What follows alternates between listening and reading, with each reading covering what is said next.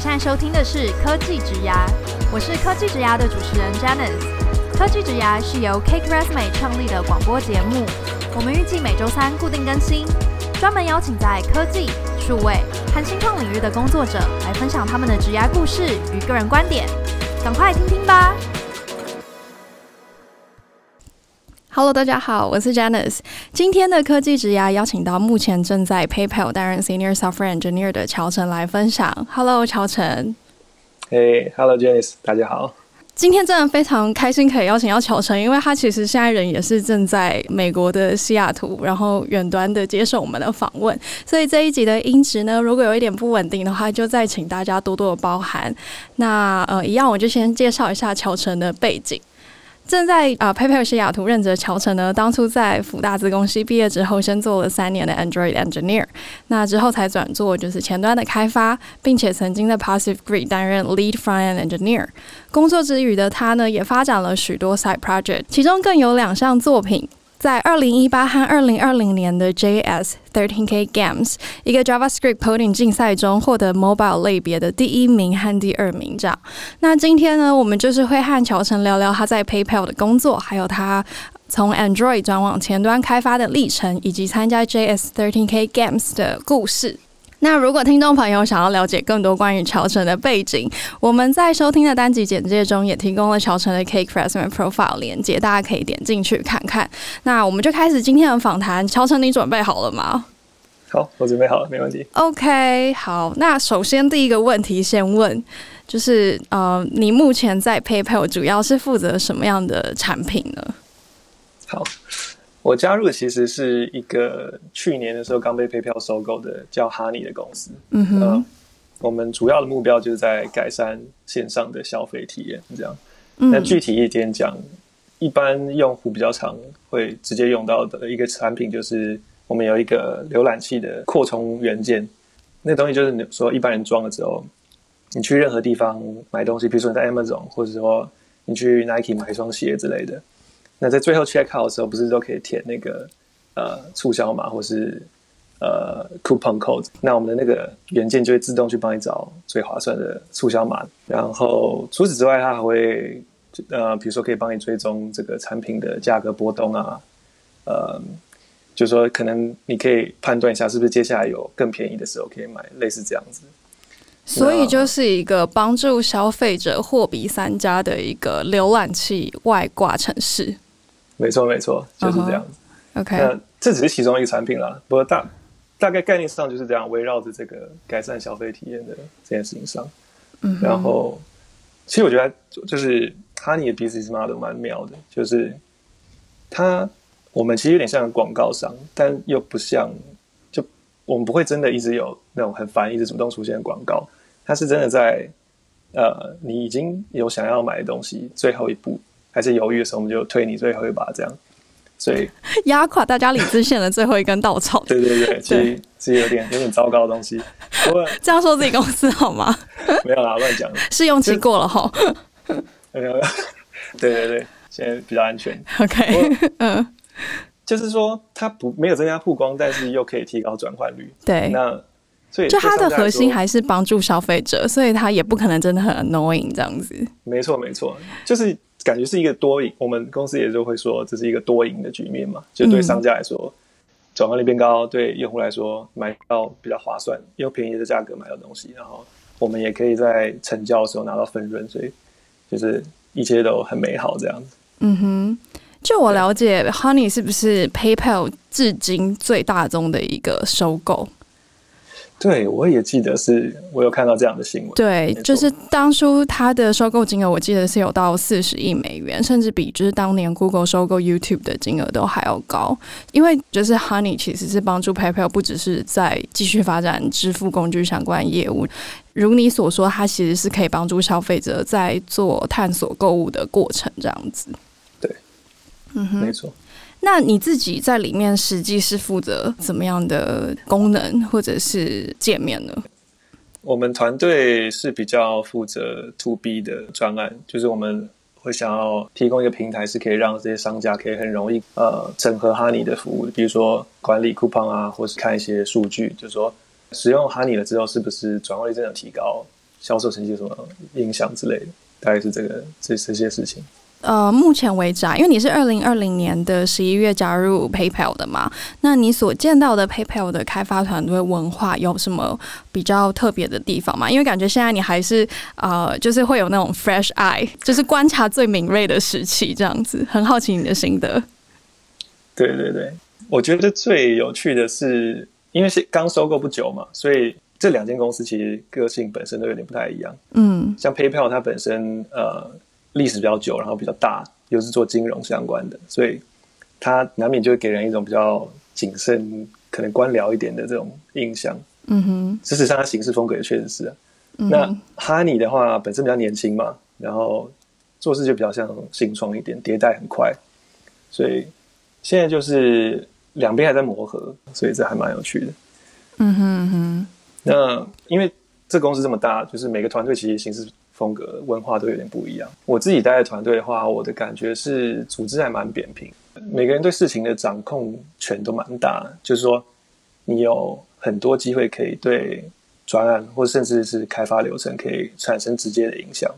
然后大家也真的都是蛮积极的，就是不管什么角色都会很主动提出可以改善的方法，这样子。嗯哼，那因为啊、嗯，市场上的 software engineer 呢，其实就是普遍提到说，在 PayPal 的工作优点就是 work life balance，还有不错的薪资收入。但是缺点就是，有些人会认为啊，PayPal 会比较少开创性的一些技术开发。那我很好奇，你怎么看这件事情？就是关于在 PayPal 工作的优缺点。我对啊，我我其实完全同意，因为我在进去之前也确实是这个印象。嗯哼，然后我现在其实也没有办法，就我们查到的东西可能差不多。对对对，我现在其实也没有办法直接反驳，嗯、因为就是如果你说开创性，意思是说做都没有人做过的东西的话，那其实确实是这样。但是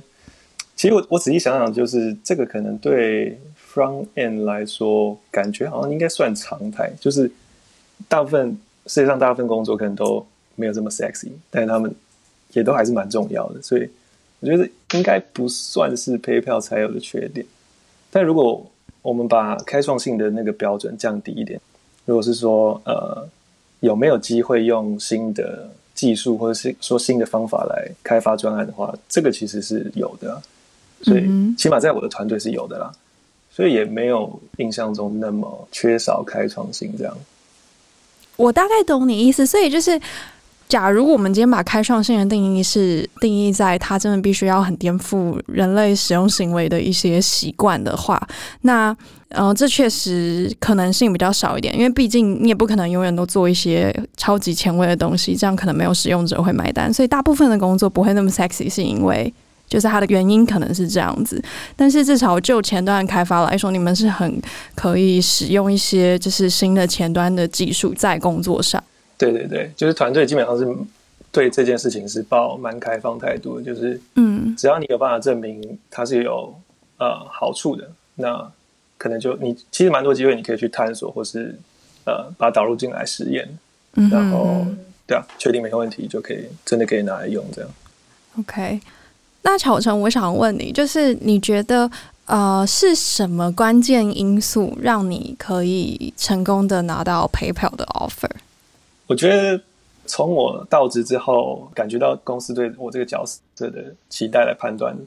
我觉得是要展现出就是那种你要不择手段解决问题的那个企图心。不择手段不是说你要做什么卑鄙的事，就是说你在面对一个比较抽象的问题，可能是。超出你熟悉的事情的范围的问题的时候，你也有办法可以找方法去处理。比如说，你要知道说怎么去厘清它，怎么去去收敛问题，然后把它切成比较小可以执行的任务。这样子，我最近会有这个感觉是，就是我越来越觉得工程师不是只是写程式就好，就是开始写之前就有非常多其他问题是可能不一定跟程式有关，但是很需要你去解决的。呃，比如说像是定义工作流程这件事啊，或者是说要找到对的人一起去协作，然后怎么样跟他们解释清楚这些事情，也就是真的让这个功能落地必须要做的事情这样子。那因为我同时也注意到说，你其实是从 Android 的开发开始，然后后来转向前端。那我就是很好奇，说你在这个过程中为什么会发生这个转换？嗯，当时有个原因是因为浏览器越来越强，因为最早呃就是 Mobile Native App 它的使用者体验是远比网页要好很多的嘛。但其实到后来，网页已经可以做到不比 App 差了。然后再来是。网页真的太容易可以被存取，就是说，不管你在电脑上或平板上或手机上，你只要有一个 browser，你只要输入网址就可以用到了嘛。但是 Android app 你要它只能在 Android 的手机或平板上用，然后而且你首先要先让人家愿意下载这样，那这个差蛮多的。然后再就是前端是用 JavaScript 开开发的嘛，那这个语言它的应用就是超级无敌广，就是现在。你除了可以拿来做网页，你也可以拿来写桌面版的 App，你也可以写 Backend 的东西，或是甚至写 Mobile App，甚至还有那种 IoT 的 Framework 是你可以拿来写机器人的应用。所以就是一个，我觉得是一个很划算的一个呃一个语言呢、嗯，而且就除了工作上，我刚刚说那些应用，你生活上真的也是有很多事情是可以用这个东西自动化的，比如说像你有很多嗯。你网络上有很多东西想要下载，那你可能那个网站没有提供下载功能，你可以自己写一个爬虫，或者说你想要抢演唱会的票之类的。然后在当时就是，嗯，在我在第一间在做 Android 的那间公司，他刚好想要做新的产品，然后那个产品的前端需求比较急，所以我就刚好有机会可以上手做这个前端的工作，这样。所以我觉得，就是听起来三个原因里面，第三个是因为就是局势这样子，刚刚好有这个机会。然后前两个其实是蛮，我觉得是蛮 impact driven 的，就是你你其实是思考你做的东西，它可以触及的群众人数有多少，而让你决定说要从就是 Android 开发转往前端这样子。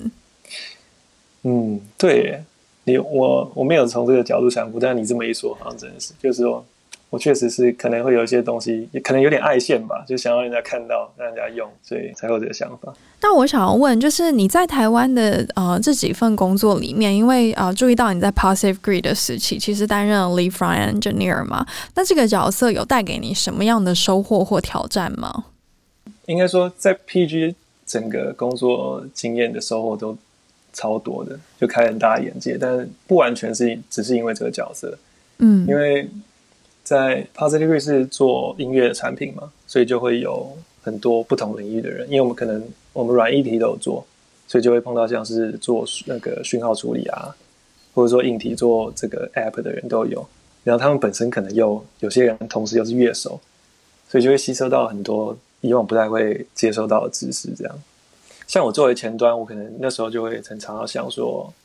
这个呃乐手是怎么跟效果器互动的。就是说，那些传统效果器上，他们可能会有很多旋钮，或是呃滑杆之类的，或是它可能是用灯泡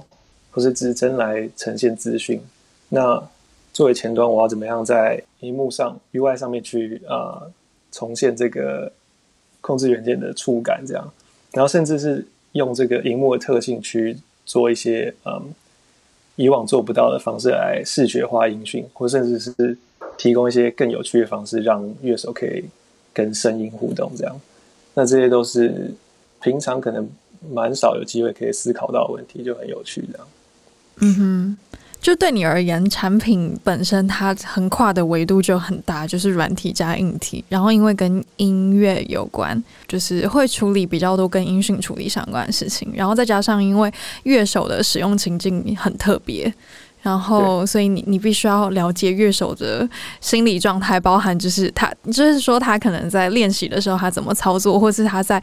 表演的时候怎么操作，然后以及就是市面上有这么多 hardware device 在提供乐手使用，然后你可能要去研究这些 hardware device，他们是呈现什么什么模式去跟乐手互动这样子。嗯，对。还有像是嗯，前端团队本身大家都很厉害，然后。团队的氛围也一直都蛮健康的，就是大家都很乐意分享心知。像是我们每一个礼拜都会有一个分享会，就会聊聊说大家在工作上遇到什么棘手的问题啊，或者说看到什么有趣的新闻什么的。那时候就是因为这分享会也是学到蛮多东西，因为像有些同事喜欢看 UX 的东西，有些喜欢看比较偏管理的东西，或者有些人看演算法或者说模型语言什么的。就、嗯、除此之外，回到这个呃 Lead Frontend Engineer 本身，其实这个角色 比较像康乐股长一点，老实说。哦，真的。就是说对，呃，当然，我觉得有一点很重要的是，可能因为 PG 的前端同事都很强，所以在比如说像是制定标准啊，或是说开发上要怎么改善专案这件事情上，大家都还蛮积极在思考，或者说提出方案这件事情。那就不不是只有 Lead Frontend Engineer 会做这件事情，就大家都基本上都是蛮成熟的工作者，这样。对对对对对，那时候这种呃感觉蛮强的。然后，所以那时候其实主要职责，像是刚说的那个分享会，就是要 Lead Frontend Engineer 要主持嘛。然后其他还有像是那时候最频繁，大概每个月会有一次 workshop，然后还有像是每周的读书会这种这种活动这样。那除此之外，还有一个蛮重要是要跟呃 manager 去讨论现在团队到底需要怎么样的工程师，怎么样的 front end，那要怎么样调整面试流程才可以比较容易找到对的人这样子。那另外最大的挑战，我觉得就是要怎么样找到改善问题的方法，然后最重要是让它落地这样子。因为一发现问题很简单嘛，就是大家抱怨这件事情还蛮简单的。那但是常常可能，比如说你抱怨，他就就就习惯它，就变日常了这样。那你要怎么样真的去安排一个计划，可以解决这些这些讨厌事，然后。而且你还要有办法往上沟通，去传达它有多重要，然后想办法把它排到时程里。这个就是这整件事真的都是很难的一件事。然后这也是对啊，对我来说是最大的挑战，所以我还在学习中。听起来就是 Lead Frontend Engineer 这个角色，其实我觉得有点像是也为你现在在 PayPal 的工作累积沟通能力的技能。呃，对啊，我觉得其实可以这么说，但可能不完全是因为这个角色，因为就是我刚刚说的嘛，其实，在 PG 大家都蛮 senior 的，所以 Lead Frontend Engineer 以外的角色需要负责的职责，就已经让我有很多机会去去练习这件事情。嗯哼嗯哼，所以可以说是 PG 的环境本身吧，给我很多这个机会，是让我学这个事情。了解。前面有提到说，乔晨你在二零一八和二零二零年的时候参加了两次 JS 13K Games 的比赛嘛？那呃，你的作品 Planetfall 还有呃 Stolen Sword 也获得了就是 Mobile 类别的第一名和第二名。那我想要问你在进行比赛的时候有没有什么印象最深刻的事情，以及就是说你在得奖之后有发生什么呃比较有趣的事吗？比如说获得一些关注啊，或者是一些机会？嗯。最一开始会知道这个有这个这个活动是也是我刚刚说那个在 Positive Grid 的分享会有同时分享的，然后这个活动它呃特别之处就是其实就在它的名字上，就是你要用 JavaScript 去写一个游戏，然后整个游戏包含所有素材啊、音效什么的，全部都要在十三 KB 以下。那这是一个还蛮有趣的一个一个大小，就是说你你必须要很谨慎的分配资源，但是。它其实又足够大到让你可以发挥很多创意，所以你就要在里面做很多取舍，这样。嗯，然后我觉得这点有趣的地方是，就是你早年真的游戏产业真的是需要思考类似的问题，因为不像现在游戏随便随随便便就可能五六十 Gigabyte，但是以前像任天堂啊或是 Game Boy 的那些游戏，大概也就四五百 KB 左右而已。但当年也还是有很多经典，像马里奥啊，或是就是宝可梦之类的这种经典诞生，这样。嗯哼，所以你知道，这就是一个很有趣的一个挑战，这样它会让你有点重新想说，到底玩游戏的乐趣，它那个核心到底是什么？好像你也不一定需要很绚烂的声光效果，是游戏就可以很好玩这样。嗯哼，对啊，就是很很有趣的一个一个挑战。然后活动本身它是每年的八月十三到九月十三会进行一个月时间，所以不止空间上、时间上也会有这个一点限制。这样，那嗯，它活动开始的时候，每一年它都会有一个特定的主题，比如说像是二零一九年的时候，好像是 Back，就是说嗯，所以就就会有些人做这个，比如说回力镖的游戏，因为你知道回力镖会飞回来嘛，或者是说有些人做那种像有点像天能那样时间会倒流的游戏，但就是概念就是你你要做这个，你的游戏的概念要越贴近的主题越好，这样子。嗯哼，那嗯，所以这个一个月时辰，我觉得对做产品来说也是一个蛮好练习，就是说，像像我自己。是那种很容易想到点子就很兴奋就跳进去做的人，然后可能一边做又会一边想到新的，就越做越发散这样，然后最后可能自己就先就 burn out 就就没兴趣就就这样不做了这样。嗯，所以如果你有一个这样子的时间空间的限制，它就会迫使你去思考说，呃，你你的最小可行的产品是什么？然后你要怎么去安排呃你那些点子的优先顺序？这样就是一个。还蛮好练习，嗯哼。那你刚刚说有没有接触到人？其实蛮多，就是整个社群在那个活动过程中的时候，都会一直大家都一直分享说自己专案的进度啊，或是遇到什么什么困难，或者说想到什么点子这样子。所以参赛者之间是会有一些互动跟就是聊天这样子。对对对，我们是有一个 Slack channel 的，然后大家有一个 Twitter 的 Hashtag 就是 J13K，然后大家都会。呃，主办方就蛮鼓励大家去去分享这件事情，然后跟大家就会互相留言啊什么的，嗯，说哦这样酷啊，可以这么做这样子。而且除此之外，就是整个活动结束的时候，它其实是一个互评的机制，就是说，呃，所有参赛者都要尽可能的去去玩过对方的游戏，然后给一些回馈这样。那这个就也很难得啊，因为平常如果你做一个烂烂的东西出去，可能人家根本就也不会理你这样，但是。在这边就真的会收到很多建设性的建议，所以可以学到蛮多的。然后有一点蛮有一个蛮特别的机会是，去年二零二零的时候，活动结束的时候，还有一个城市学习的平台叫 FreeCodeCamp，然后他们就还要找参赛者来拍影片，就是。分享你开发心得，这样子也是一个蛮有趣的经验。这样，那呃，因为你前面有提到说，你有时候可能会忽然想到什么东西，然后觉得很有趣啊，然后就开始进行这样子。所以就是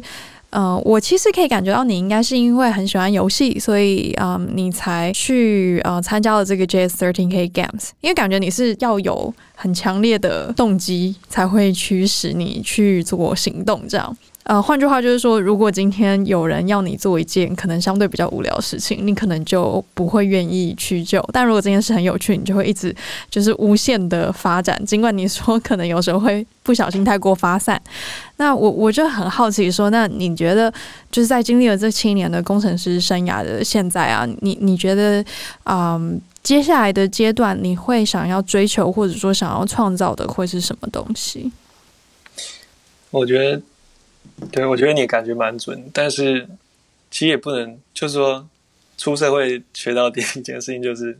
其实你没有没得选，不太可能不屈就这样。嗯哼，那就有点像是 JS13K Games 会给你时间跟空间的限制一样。对，这是很好的比喻。嗯，就是说你一定要认清，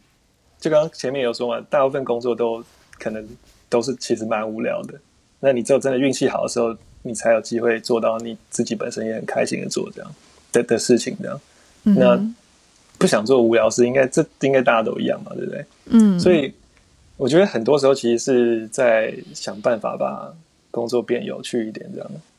譬如说，以我工程师来说，工作上如果有很多重复的事情，你觉得做起来很无聊，那可能你就可以争取自动化，争取去做一个让它变成自动可以处理的这个一个样子，这样，或者说。你觉得现在手上用的这个技术很破烂，然后做起来痛苦呢？可能就可以尝试去推销新的技术，然后争取这个做实验的机会。这样子，我现在感觉其实都是你是有机会可以把这个无聊工作变稍微比较有趣一点。这样，嗯，那而且我觉得，就是说你在找这个有兴趣的事情的时候，其实是需要有一点私心的，就是说。刚好你你私心想推进的方向跟公司追求的一致的话，就会做得很开心这样。哦，我懂，就是嗯，这件事情有利于公司和你个人的成长，就是是 win win 的状态这样。对对对，没错没错。而且这个时候你就会，嗯、因为他跟跟你追求的目标一样嘛，所以你就会把它当把公司的事当自己的事情。嗯，只有这种时候，我觉得好像才是有办法。把那个事情做到最好的一个状态，这样，因为而且你你才会想要对这件事情负责，这样子。嗯哼，对，如果你就你你怎么试，在这边在在这间公司可能都没有机会做你想做的事情，那可能就真的要考虑换地方这样。嗯哼，那我觉得这也不是谁的错，就是就刚好不合而已，也是蛮正常的。嗯嗯嗯，接下来还会有什么比较特别的尝试想做吗？我我有在想，呃，有点想要试试看认真做游戏，就是我一直都对人机互动蛮有兴趣，就是说你要怎么，你城你要怎么透过程式，透过这个像荧幕键盘滑鼠这种很冰冷界面跟人互动这样，那里面其实有很多可能性可以探索。那像是做游戏，我觉得就是最适合做这件事情的方式，因为游戏就是一系列非常频繁的互动嘛，就是要。接收资讯，然后做出反应，这样一直重复。而且在游戏里面，你可以用天马行空的方式跟玩家互动，就可以，你知道，就是可以有机会可以做出很多很有趣的体验。这样，大概